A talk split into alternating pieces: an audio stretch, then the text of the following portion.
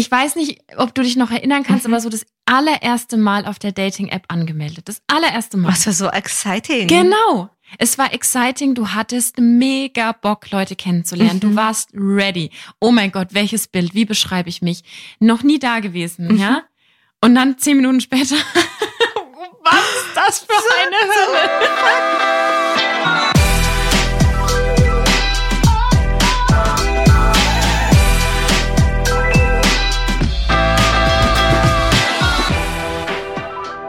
Hallo Lovers, ich bin Dr. Sharon Brehm und ich bin Paartherapeutin und Autorin.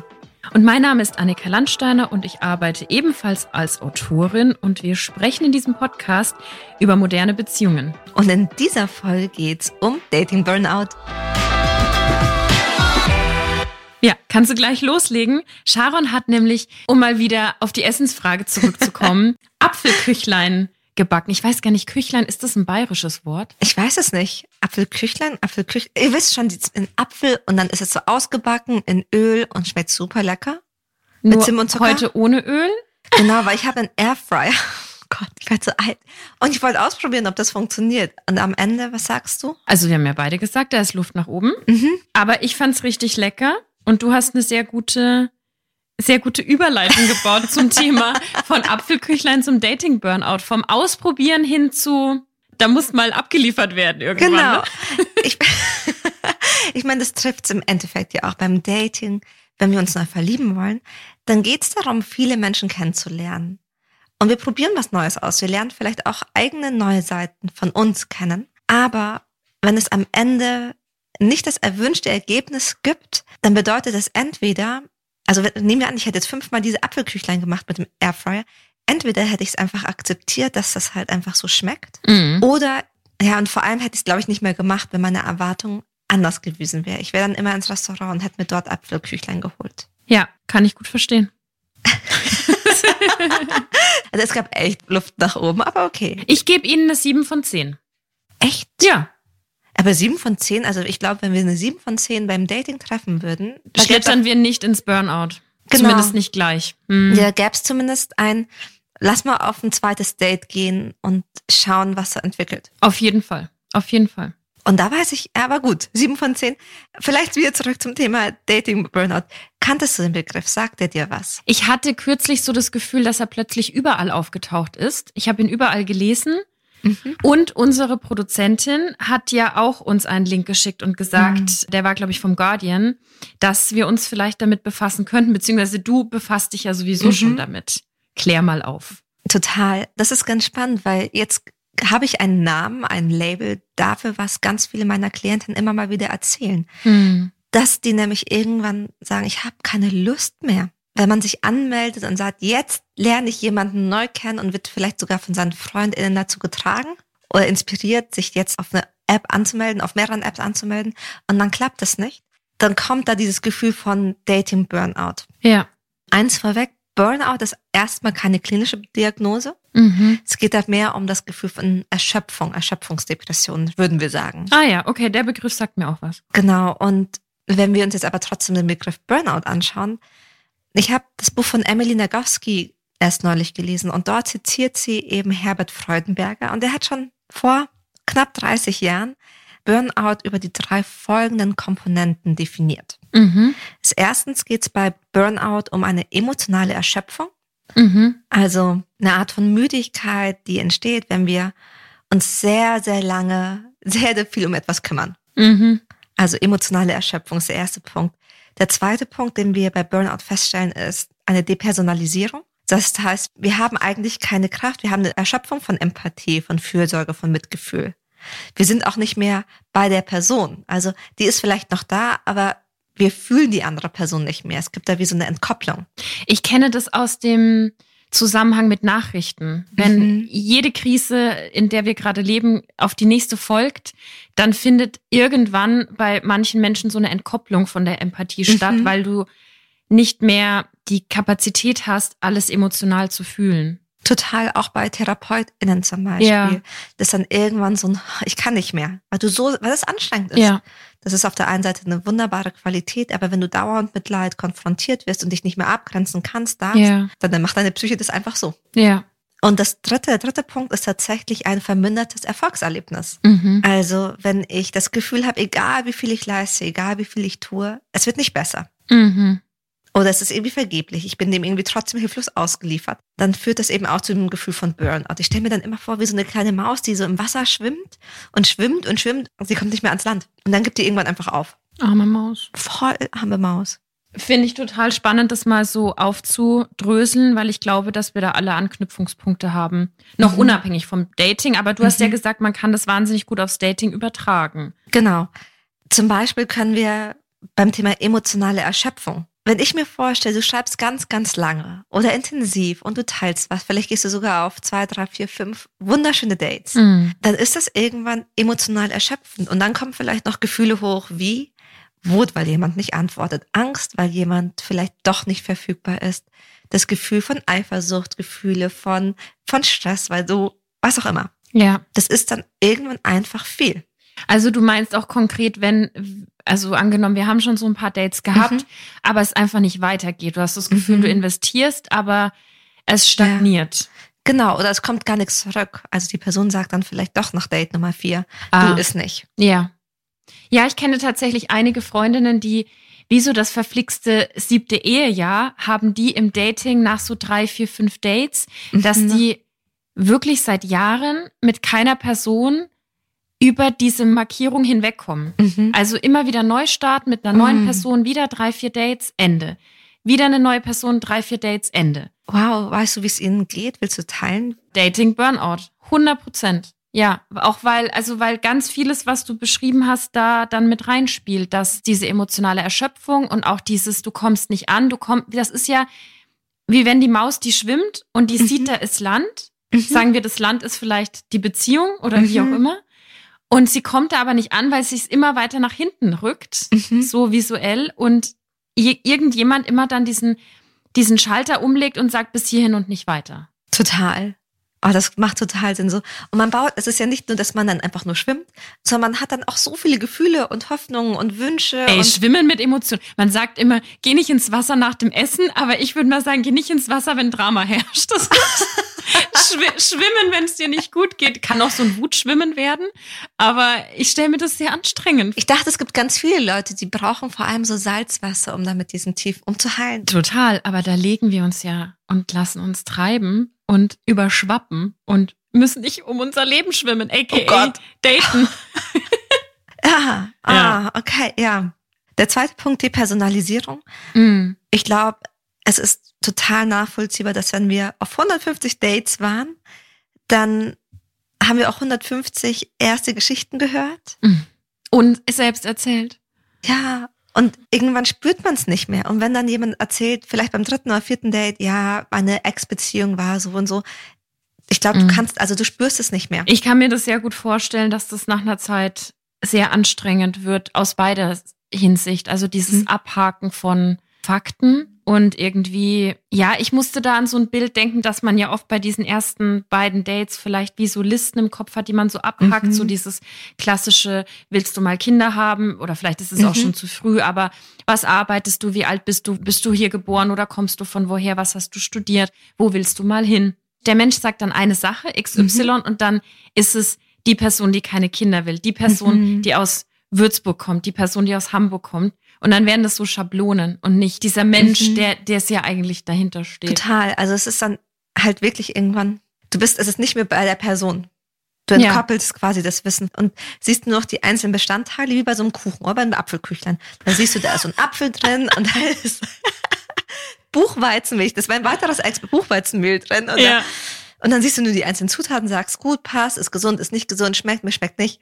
Ja. Dabei kommt es am Ende aufs Gesamtergebnis an. Ja, ich musste gerade an was denken, was sehr persönlich ist, aber jetzt hat mein Bauchgefühl sagt, sag's einfach.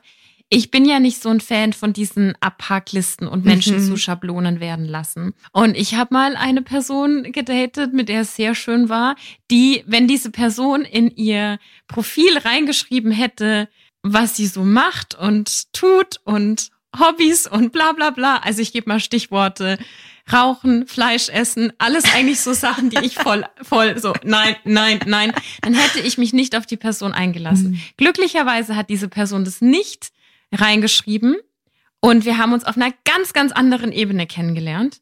Hm. Und es war sau schön. Also ich kann immer nur mitgeben, auch wenn man so ein bisschen müde ist von diesen ersten, diesem Vorstellen auch, stelle ich einfach nicht vor. Also wenn ihr im Café sitzt, dann, dann fangt doch woanders an. Es gibt ja auch einen ganz fantastischen Dating-Tipp, so zu Ja. tun, als würde man sich schon kennen.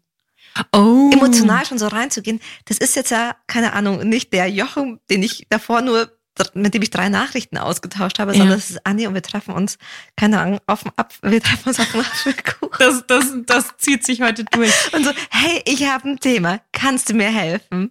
Aber das finde, also wenn man sich das traut, finde ich Mhm. das so unfassbar spannend.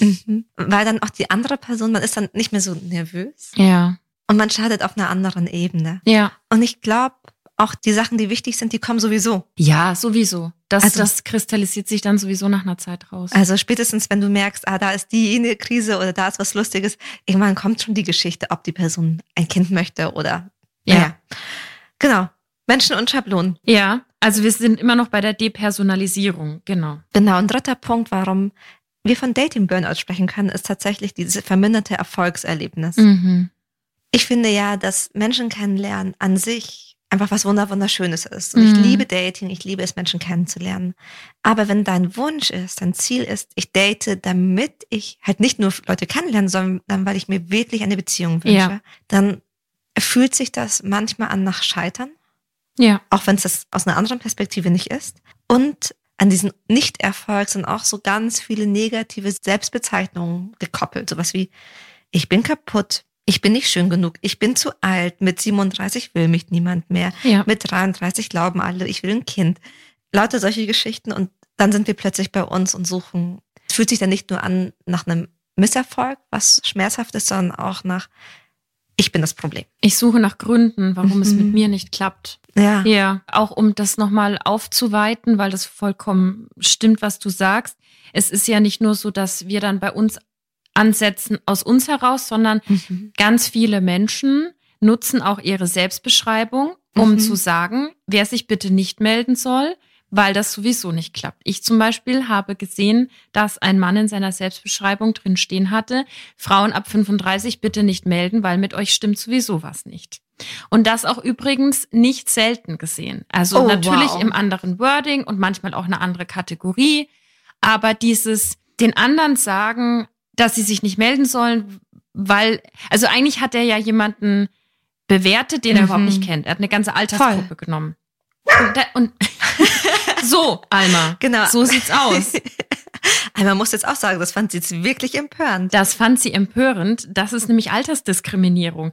Und selbst wenn du fein bist mit deinem Alter oder deinem Kinderwunsch oder deinem Nicht-Kinderwunsch, das Mhm. ist nicht zu unterschätzen, finde ich, wenn das von außen kommt.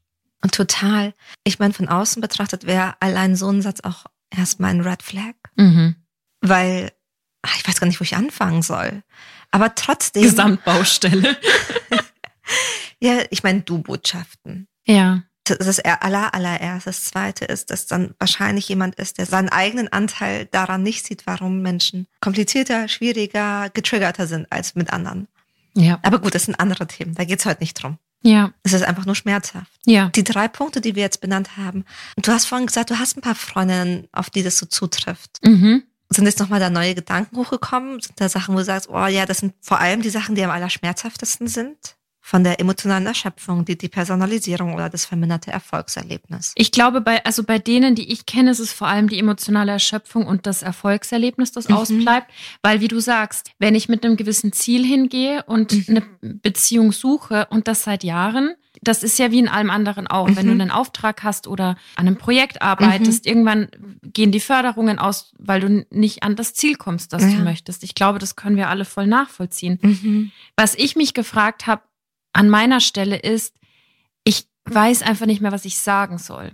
Hast Mhm. du, wenn wir da mal so kurz Mhm. in die, vielleicht in die Perspektive gehen, was Freunde, Familie sagen können, was keine Plattitüden sind, weil ich würde so gern helfen, aber ich weiß auch, dass ich viel mehr kaputt mache, wenn ich vielleicht so reingehe mit, was kannst du anders machen, weil ich will, also du weißt, was ich Mhm. meine wahrscheinlich, ne? Ich kann diesen Impuls total verstehen, helfen zu wollen, weil man gerade wenn man das Gefühl hat, oh, du bist so eine Maus und du schwimmst und du gehst unter und dann würde man am liebsten diese Maus nehmen und woanders hinsetzen. Ja. Spannenderweise, weil es gab tatsächlich Versuche damit ähm, mit Mäusen oder ich glaube Katzen, wo sie eben geschwommen sind. Irgendwann hören sie auf und das Schlimme ist, wenn man sie einfach da rausnimmt und woanders hinsetzt, dann bewegen sie sich trotzdem nicht. Wir sprechen da von der erlernten Hilflosigkeit. Wow, was ist das? Dass du irgendwann lernst, dass egal was du machst, das hat keinen Einfluss. Und wenn du mhm. schwimmst und schwimmst und schwimmst und es hat keinen Einfluss, dann hörst du einfach auf. Mhm. Und das heißt, selbst wenn man dich dann an Land setzt, mhm. dann bleiben die halt liegen, weil sie nicht gelernt haben, dass sie überhaupt nicht nicht hilflos sind. Okay, übertragen auf, wenn ich jetzt mit meiner Freundin spreche, das heißt, wenn ich ein paar kluge Ratschläge habe, die kommen nach einer Zeit auch nicht mehr an. Genau, also wenn ich sie einfach nehme und sag, schau mal, ich setze dich jetzt direkt da rein mhm. und da ist alles so viel besser, löst das nicht das Problem. Mhm. Ja. Weil das Problem ist ja nicht, dass sie per se nicht schwimmen können. Ja. Die konnten ja ganz lange schwimmen und dass deine Freunde nicht reden können und sie sich was auch immer. Ja. Das Thema ist, dass sie so viele negative Erfahrungen gemacht haben, mhm. dass sie irgendwann nicht mehr an sich selber glauben. Mhm. Das, was man ihnen eher geben kann, mhm. und das ist das Spannende, man kann nämlich diese erlernte Hilflosigkeit auch schnell verändern, indem man ihnen hilft, diese Bewegung zu machen. Was heißt das? Wenn ich es richtig im Kopf habe, ging es dann wirklich darum, dass die so laufen konnten, dass man sie so ein bisschen stabilisiert hat und dann konnte, ist man mit ihnen so diese Schritte gegangen. Im Wasser. Ja. Dass sie gelernt haben, oh, ich kann ja doch. Und da ist ja Land. Mhm. Also überhaupt nicht so schlimm, ich schaffe das schon. Mhm. Ich glaube, dass das emotional viel mehr helfen kann. Also eine Unterstützung. Wie könnte die aussehen? Das kann von erstmal Mitgefühl ja. sein, so hey, wie ist überhaupt dieses Wasser? Und dafür Verständnis zu haben, weil die meisten haben, reicht auch wenn zu Beginn des Jahres die Statistiken oder nach Corona die Statistiken ja ganz andere waren. Ich weiß nicht, wie es dir geht, aber momentan sind alle so ein bisschen ist einfach anstrengend für viele Menschen. Mhm. Es sind super viele Krisen, schon seit Jahren und ich habe das Gefühl, wir haben uns noch immer nicht ganz auskuriert. Nee, wir haben Krisen und dann spielt ganz oft die Jahreszeit ja auch mit rein. Ja. Wir haben jetzt ausgehenden Winter sozusagen, aber auch gleichzeitig habe ich so das Gefühl, wenn dann im Sommer so alle draußen sind und happy mhm. sind mhm. und auch Partnerschaften mhm. zelebrieren, kommt Einsamkeit auch noch mal raus. Also es gibt immer äh, krasse Auslöser mhm. für für bestimmte Momente. Voll. Und es kann gut sein, dass dir jemand gegenüber sitzt, der auch kurz vom Dating Burnout ist, sich vor mhm. kurzem getrennt hat oder gerade sein Leben auf den Kopf gestellt wurde. Und da erstmal Mitgefühl zu haben und zu sagen, ja, die Situation ist einfach schwierig. Und es ist jetzt nicht dein persönliches, in Anführungsstrichen, Versagen, sondern auch etwas, was ganz viele andere kennen. Mhm. Was man vielleicht sogar selber mal erlebt hat, wenn man es denn erlebt hat. Also du musst jetzt nicht sagen, dass du es erlebt hast, wenn du es nicht erlebt hast. Ja, ja, klar. Das kann im Zweifelsfall viel leichter sein. Mhm. Und im zweiten Schritt kann es hilfreich sein, nicht Tipps zu geben, ne, auch ein Ratschlag ist, ist ein Schlag, aber Ideen, die eigenen Ressourcen zu stärken und auch zum Beispiel positive Erinnerungen. Schau mal, damals hast du ja jemanden kennengelernt, mm. wenn sie schon mal jemanden kennengelernt hat. Mm. Oder schau, immerhin bist du an diese fünf Dates gekommen mm. und da auf das Positive zu schauen. Mm. Und im dritten Schritt könnte ich mir vorstellen, je nachdem, mit wem du dazu also befreundet bist, auch wirklich einfach rauszugehen. Ich meine, im Winter ist es verführerisch, sich einfach zu Hause zu treffen aber zu sagen, komm, lass uns ausgehen und feiern. Ja. Und wenn dann da jemand ist, eine gute Wingwoman zu sein. Ja.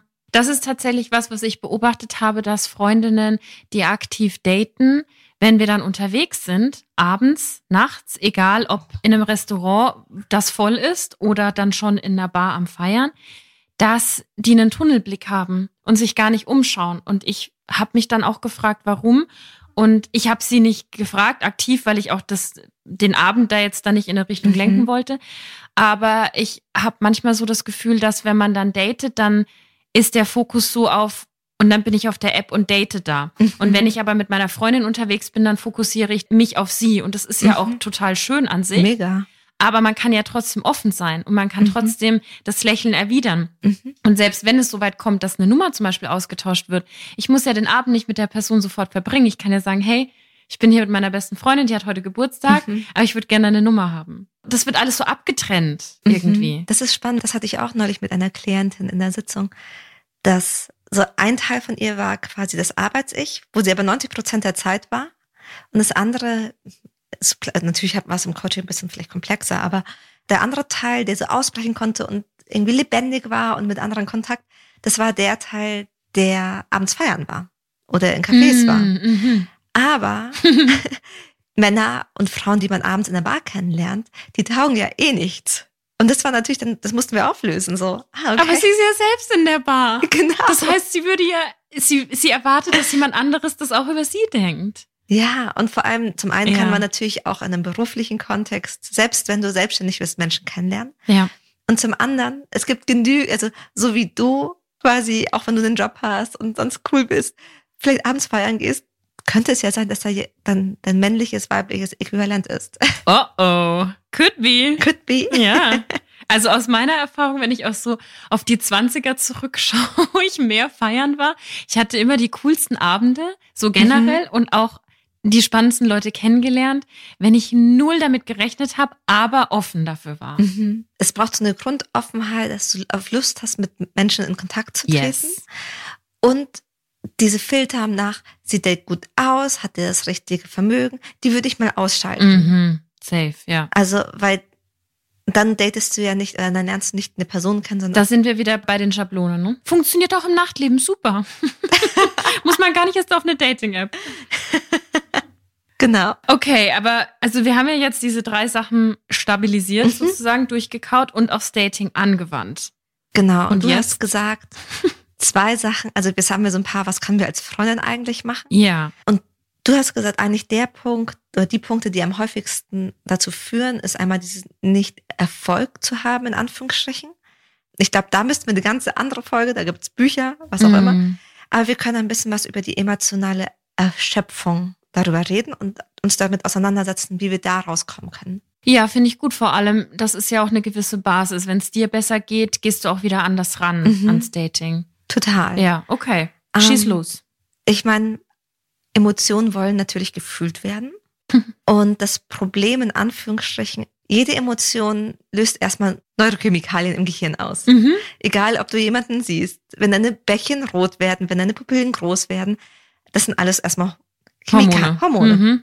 Und wenn du die aber permanent, aber auch wenn du zum Beispiel Angst hast mhm. und zitterst und mhm. Herzrasen bekommst, weil die Person sich jetzt zwei Tage nicht gemeldet hat, das macht auch was mit dir. Ja. Eigentlich müssten wir durch jede von diesen Emotionen durchgehen. Mhm. Aber manchmal ist es nicht so leicht. Also, und das ist, glaube ich, der Grund, wenn wir nicht durch diese Emotionen durchgehen, aus unterschiedlichen Gründen, dann kommt es schnell dazu, dass wir in diesen Emotionen so stuck sind. Ja. Dass sie so sich festsetzen. Ich denke dann so ein klassisches Bild wie mit der Freundin am Abend eine Flasche Wein kippen und richtig, richtig übel über das Scheiß-Dating sprechen. Was mal, mhm. also ist auch insofern manchmal total gesund, weil man es mal rauslässt. Mhm. Aber kennst du das, wenn man gerade mit FreundInnen dann in so einen Kreislauf gerät von, na, wie ist das Dating bei dir? Ja, wieder scheiße. Na, wie ist es bei dir? Ja, nix Neues. So, wenn man mhm. daran nicht rauskommt? Also, ja, total. Und ich glaube, die Idee ist, nicht nur Dating oder das andere Geschlecht zu bashen, mhm. sondern wirklich zu erzählen, was passiert mit mir. Ich bin frustriert, ich bin erschöpft, ich bin traurig, ich fühle mich zurückgewiesen. Und diese Gefühle sich anzuschauen. So, wo sitzen die? Was machen die mit mir körperlich? Warum ist es für mich so schwer, mich zurückgewiesen zu fühlen? Ja. Was passiert, wenn ich es fühle? Ah, okay, ja. gut. Gefühle können uns nicht umbringen. Ich mache jetzt mal den Spielverderber, Spielverderberin. Ich weiß natürlich, dass alles, was du sagst, stimmt. Mhm. Wie sie das gerade abgenickt hat. Mhm. Ja, weiter, das wissen wir. nee, aber um dich nochmal so ein bisschen aus der Reserve zu locken, das stimmt natürlich. Nur erzähl mal einer Person, die schon so emotional erschöpft ist und keinen Bock auf Dating hat, dass sie jetzt, du dumm, sich auch noch mit sich selber beschäftigen darf und mit ihrem Weinen und ihren Heulen und Schreien und traurig sein. Also ich kann mir vorstellen, dass man da erstmal Angst hat und denkt, ich habe eh keine Kraft. Ja. Aber deswegen kommen ja Menschen zu mir, um das auf eine Art und Weise zu machen, die sich heilsam anfühlt. Weichfallen. Ja, und durch diese ganz unbequemen Emotionen, da gehen wir nicht so gerne alleine durch. Also ja. wir können wunderbar über unsere Angst journalen, aber sie wirklich zu fühlen, dafür brauchen wir jemanden, der uns emotional an der Hand hält. Mhm. Also der uns da hält und da was aufmacht. Und das kann, nicht immer haben wir das gelernt, aber es kann wunderschön sein, wenn wir da jemanden an unserer Seite wissen, der das macht. Ja. Und was ich natürlich auch verstehen kann, wenn man es nicht gelernt hat, weil Elternhaus blablabla, mhm. wie man gut da durchgehen kann, dann hat man Angst davor. Aber es ist oft weniger angsteinflößend, als man denkt. Also das mhm. ist auch eine ganz häufige Erkenntnis. Mhm es macht was mit einem und man ist danach vielleicht so ein bisschen erschöpft oder ja. merkt dann auch, wie sich der Körper nochmal neu zusammensetzt, wenn man wirklich geweint hat. Aber es öffnet auch so viel. Also man hat dann wirklich die Möglichkeit, nochmal eine ganz andere Perspektive auf Dinge zu bekommen. Ja. Was sagt der sehr kritische, erschöpfte Nee, ich, ich gehe komplett mit. Ich wollte es nur mal ansprechen. Nicht, dass sich Leute so nicht übergangen fühlen, aber nicht, dass wir reingeraten in so ein, naja, du hast ja leicht reden. Weißt du, wie ich meine? Ich wollte einfach nur, dass sich die Mhm. Leute gesehen fühlen. Wir, Ah. wir wissen, dass das Ah. alles nicht einfach ist. Da hast du vollkommen recht. Und vor allem manchmal wissen wir zwar, dass wir unsere Emotionen fühlen sollten, aber wenn wir zum Beispiel permanent der Situation ausgesetzt bleiben, Ja. dann können wir da 50 Meter durchlaufen, aber der Stressor bleibt ja da. Ja. Also der, Tiger bleibt ja immer noch da. ja. Oder wenn wir keinen Raum für unsere Emotionen haben, weil wir dann doch irgendwelche Erwartungen und Glaubenssätze spüren. Mhm. Haben wir nicht eine Folge zu Glaubenssätze? Wir haben eine Folge zu Glaubenssätzen. Okay.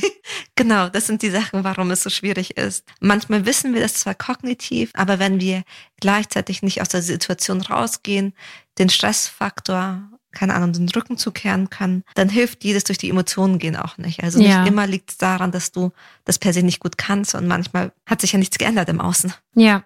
Ich hatte noch so einen Gedanken, als ich das alles von dir im Konzept gelesen habe, dass ich persönlich finde, dass Dating sagt ja ganz, ganz viel über unsere Gesellschaft auch aus. Also wir Mhm. lernen ja auch wahnsinnig unterschiedliche Menschen kennen, Mhm. die wir vielleicht so jetzt eben auf der Straße oder in der Bar nicht kennengelernt hätten, weil wir Mhm. anders aussortieren oder wie Ja. auch immer.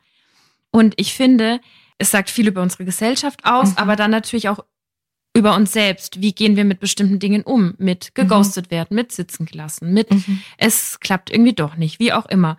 Dass ich so das Gefühl habe, bei langem Dating geht Mhm. oftmals so das weg, worum es eigentlich geht. Warum bin ich eigentlich hier? Also Schmetterlinge fühlen wollen, Mhm. sich verlieben, Mhm. Erotik, was auch immer man sucht, Ja. Freundschaft vielleicht. Oder in der Kombination Freundschaft und Erotik. Genau. Uhu. Jetzt wird's, jetzt wird's inter- interesting. Genau, also dass so diese Themen voll wegfallen, weil man sich eher fühlt, als würde man so die Nachrichten lesen, als würde man wie so ein Schnitt von der Gesellschaft mitbekommen und auf diesen Part reagieren müssen die ganze Zeit. Macht das Mhm. Sinn für dich? Voll. Also ich musste auch, während du es erzählt hast, mir überlegen, was sagen zum Beispiel Soziologen und Mhm. HistorikerInnen Mhm. in so 50 Jahren, wenn sie unsere heutige Zeit anschauen. Ja, Burnout-Generation wahrscheinlich. So Generation Burnout. Und das Ja. ist der große Überbegriff. Arbeitsburnout, Dating Burnout, sie, wussten, Burnout. sie wussten alles und konnten es doch nicht besser. Wow, das ist nicht das Urteil, was ich gerne über unseren Zeit. Nein, aber, aber wir haben schon so eine Tendenz, wir haben ja ein Ja. Wahnsinnswissen und ertrinken so ein bisschen an diesem Wissen. Hm. Das heißt, es geht eigentlich ein bisschen um die Umsetzung und darum, was anders zu machen. Also ich finde gerade nach langem Dating und kurz vor einem Burnout oder Mhm. nach einem Burnout, dass man da nicht wieder reingerät, ist so, dass eigentlich, ich weiß nicht, ob du dich noch erinnern kannst, Mhm. aber so das allererste Mal auf der Dating-App angemeldet. Das allererste Mal. Was war so exciting. Genau. Es war exciting. Du hattest mega Bock, Leute kennenzulernen. Du Mhm. warst ready. Oh mein Gott, welches Bild? Wie beschreibe ich mich? Noch nie da gewesen, Mhm. ja? Und dann zehn Minuten später. Was ist das für eine Hölle? So, fuck. Und das erste Match, das war so aufregend. Ja. Ja. Und vielleicht kann man ja so ein bisschen, so ein bisschen irgendwie da wieder hinkommen. Ich glaube, da kommen wir auch hin, Mhm. weil ich glaube, ich war nicht beim Dating Burnout, aber wir hatten in der Corona-Folge darüber gesprochen. Ich war dem Dating auch so überdrüssig. Ja. Ich hatte keine Lust mehr auf Zurückweisung, zurückgewiesen werden, jemand anderen zurückzuweisen, auf Dates. Und dann, ah, dann kam Corona und das war für mich super, weil man plötzlich einfach in der Pause war. Ja. Und ich glaube, sich eine Pause zu gönnen und zu sagen, okay, ich, ich gehe mal raus. Entschuldigung, ich muss so lachen, weil Alma, Ich knutsch gerade mit dem Hund. Sorry. Der ist gerade aufgewacht und verteilt Bussis. ja, ja, da, Alma hat Bock. Hashtag. Im Gegensatz zu, die Alma hat keinen Dating-Burnout. Alma ist total in Schmuselaune. Sich eine Pause zu gönnen, ist, glaube ich, gerade bei dem Thema so, so wichtig und so erlaubt. Und ich weiß, wir müssen dann auch ein bisschen an Glaubenssätzen arbeiten, Ja. weil in dem Augenblick, wo du sagst, jetzt melde ich mich von den Apps ab oder jetzt mache ich eine Pause, da verspreche ich dir, dass irgendeine Karen kommt und sagt, Ja. sie sagt dann sowas wie, ja, aber du findest auch niemanden, wenn du einfach nur bei dir zu Hause bleibst. Ja, genau. Und dann denkst du dir, ja, Dankeschön, das wusste ich auch. Und schiebst es weg, um dich dann zwei Tage später doch anzumelden, weil vielleicht hat sie ja recht. Ja. Und vor allem, du meldest dich dann eben an wegen ihr und nicht unbedingt wegen dir. Und das merkt man dann wahrscheinlich mhm. aber auch deinem Schreiben und deinem Dating an. Wenn du ja. nicht ready bist, weil du auf eine Außenmeinung mhm. nur reagiert hast, ist schwierig. Voll. Also ich kann verstehen, es gibt einen Teil, der sagt, ja klar muss, also was heißt du musst? Na klar findest du auf Dating-Apps Menschen, die gerade auch am Suchen sind. Aber Generationen vor uns haben Menschen auch auf der Straße kennengelernt. Ja. Und ich glaube, wenn wir mit so einer Grundoffenheit durch die Welt laufen, mhm. dann lernen wir auch dort ganz viele Menschen kennen. Mhm, Finde ich gut. Du hast auch angemerkt, wir haben ja auch die Folge Friends to Lovers. Vielleicht einfach auch mal wieder reinhören. Was hat eigentlich der, vielleicht nicht unbedingt der eigene Freundeskreis, weil da kennt man ja die Leute vielleicht ganz gut, aber mhm. auch so mal so einen Bekanntenkreis. Mhm. Wer ist da eigentlich so? Wer sind eigentlich die Menschen, die ich so gar nicht angucke? Mhm. Und das ist ganz spannend, weil manchmal trauen wir uns nicht, unsere Freunde dazu involvieren, mhm. uns, weil wir sagen, oh, vielleicht ist es irgendwie jämmerlich und erbärmlich mhm. oder was denken die denn von mir? Aber die meisten, die sind dann ganz angetan und sind dann, glaube ich, oft on fire. Ja. Zu sagen, ach, da kenne ich doch den Nachbarn um die Ecke. Los geht's. Genau, also es kann irgendwie auch ganz charmant sein, die Menschen zu involvieren. Ja. Außerdem ein weiterer Glaubenssatz, um sich mal diese Pause zu gönnen, weil ich kenne viele, die sagen, ich muss ja jetzt jemanden daten, weil jetzt habe ich das Alter und wenn ich jetzt noch lange warte, dann Thema Kinder kriegen. Ist, glaube ich, auch ein Glaubenssatz, den man einfach gut sich anschauen darf. Sei es von, ich bin nur vollständig, wenn ich Kinder gekriegt habe, mhm. über mit 40 habe ich dann keine Wahl mehr. Als würde dein Körper mit Schlag 40 wissen, ah, jetzt ist vorbei. Absolut. 12 Uhr Mitternacht. Dann.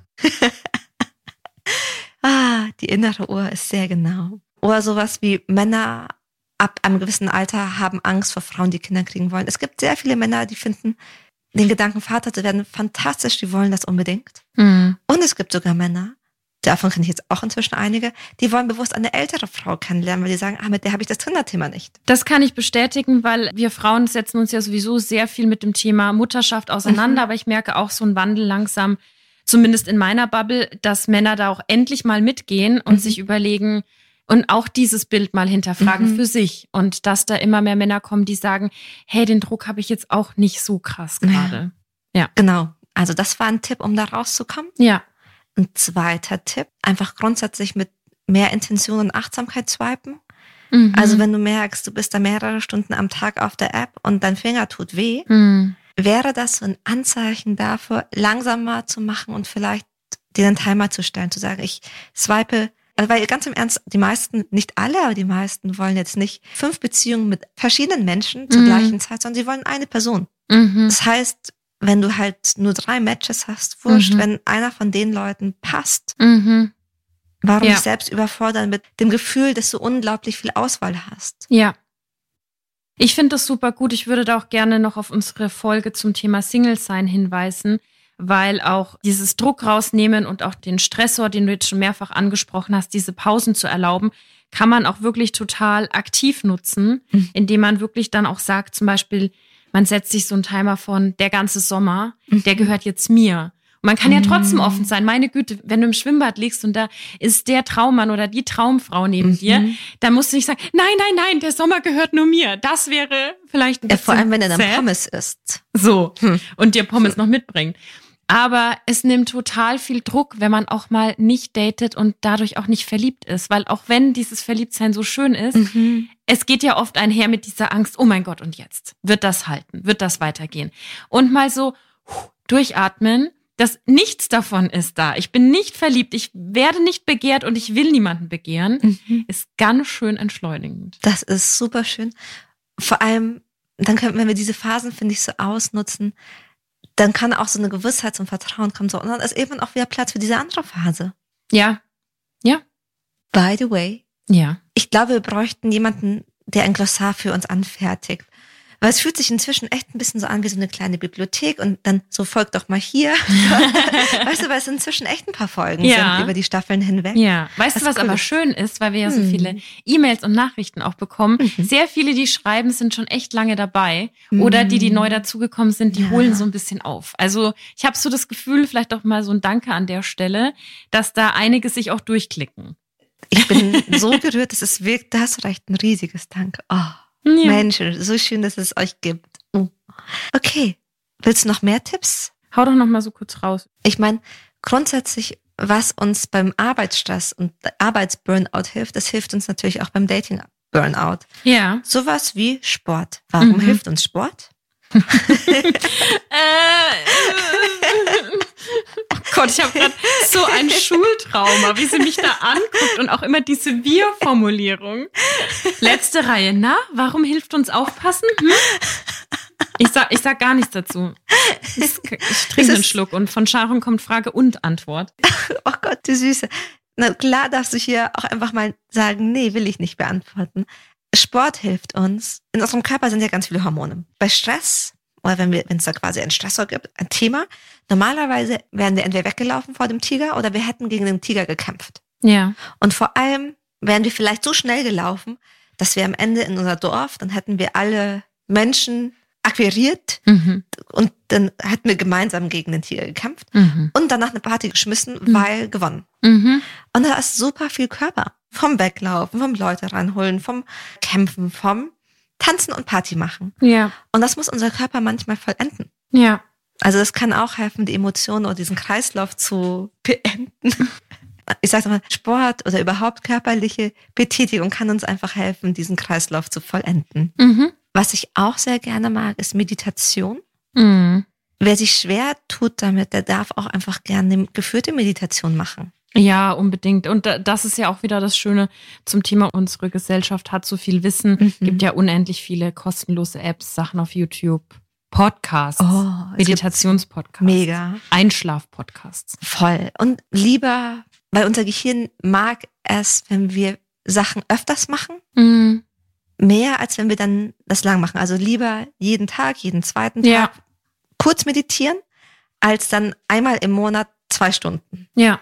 Etwas, was auch bei Stress grundsätzlich hilft, ist, wie soll ich sagen, zu merken, wir sind in einer freundlichen Umgebung. Mhm. Zu merken, ah, okay, ich laufe nicht mehr vom Tiger weg. Und dazu gehört zum Beispiel Körperkontakt mit einer Person, Mhm. die uns nahe steht oder auch einfach mitfühlende, freundliche Worte. Und wenn gerade niemand da ist, dann dürfen wir uns auch selbst Mitgefühl geben. Sowieso. Ja.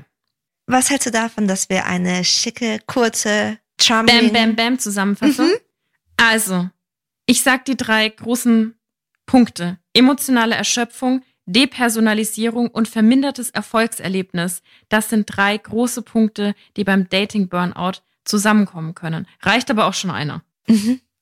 Dann, was ich total schön fand, dass du es nochmal reingegeben hast, wie kann ich eigentlich als außenstehende Person meiner Freundin, meinem Freund helfen, sollte er oder sie eben im Dating-Burnout sein? Da geht es eben nicht darum, einfach nur einen Ratschlag zu geben und zu Ja. sagen, wo ist denn auf Fehlersuche zu gehen, so was sind denn die Fehler, die du alle falsch machst, sondern im Gegenteil zu schauen, wo hat die Person dann ganz viele wichtige, hilfreiche Ressourcen. Ja, das finde ich super schön. Ja, und dann generell äh, diese ganzen Punkte, die wir durchgesprochen haben, um so diesen Stressor weniger stressig zu machen. Pausen einlegen, Sport machen, Meditation, Körperkontakt, Selbstmitgefühl, oder vielleicht zu den Lessons in Love kommen, je nachdem, was euch gut tut und was euch jetzt vielleicht auch bei dieser Folge anspricht. Genau. In diesem Sinne, gönnt euch eine Pause, wenn ihr euch Mhm. angesprochen gefühlt habt. Ja. Das darf auch mal sein. Holt euch einen Apfelküchel, vielleicht nicht aus dem Airfryer. Holt euch ein Eis, setzt euch auf die Bank, schaut den blühenden Blumen zu, die jetzt im Frühling endlich kommen und tut was für euch. Das ist immer so leicht gesagt, aber es ist wichtig einfach. Und manchmal ist nichts tun auch ganz viel tun. Ja, wir wissen ja, in der Stille kommt da ganz viel hoch. Oh Gott, ich glaube, wir müssen jetzt, wir müssen, die Laune geht jetzt wieder Genau. runter. Nee, wir, bleiben, wir bleiben hier in dem, okay, geil, ich habe eine erlaubte Pause. Das Ja. ist, oh, das ist das nächste. Du, man kann jetzt auch der Karen sagen, die Girls von Hello Lovers haben mir eine ganz bewusste Pause Ja. verschrieben. Ja, Rezept stellen wir gerne aus.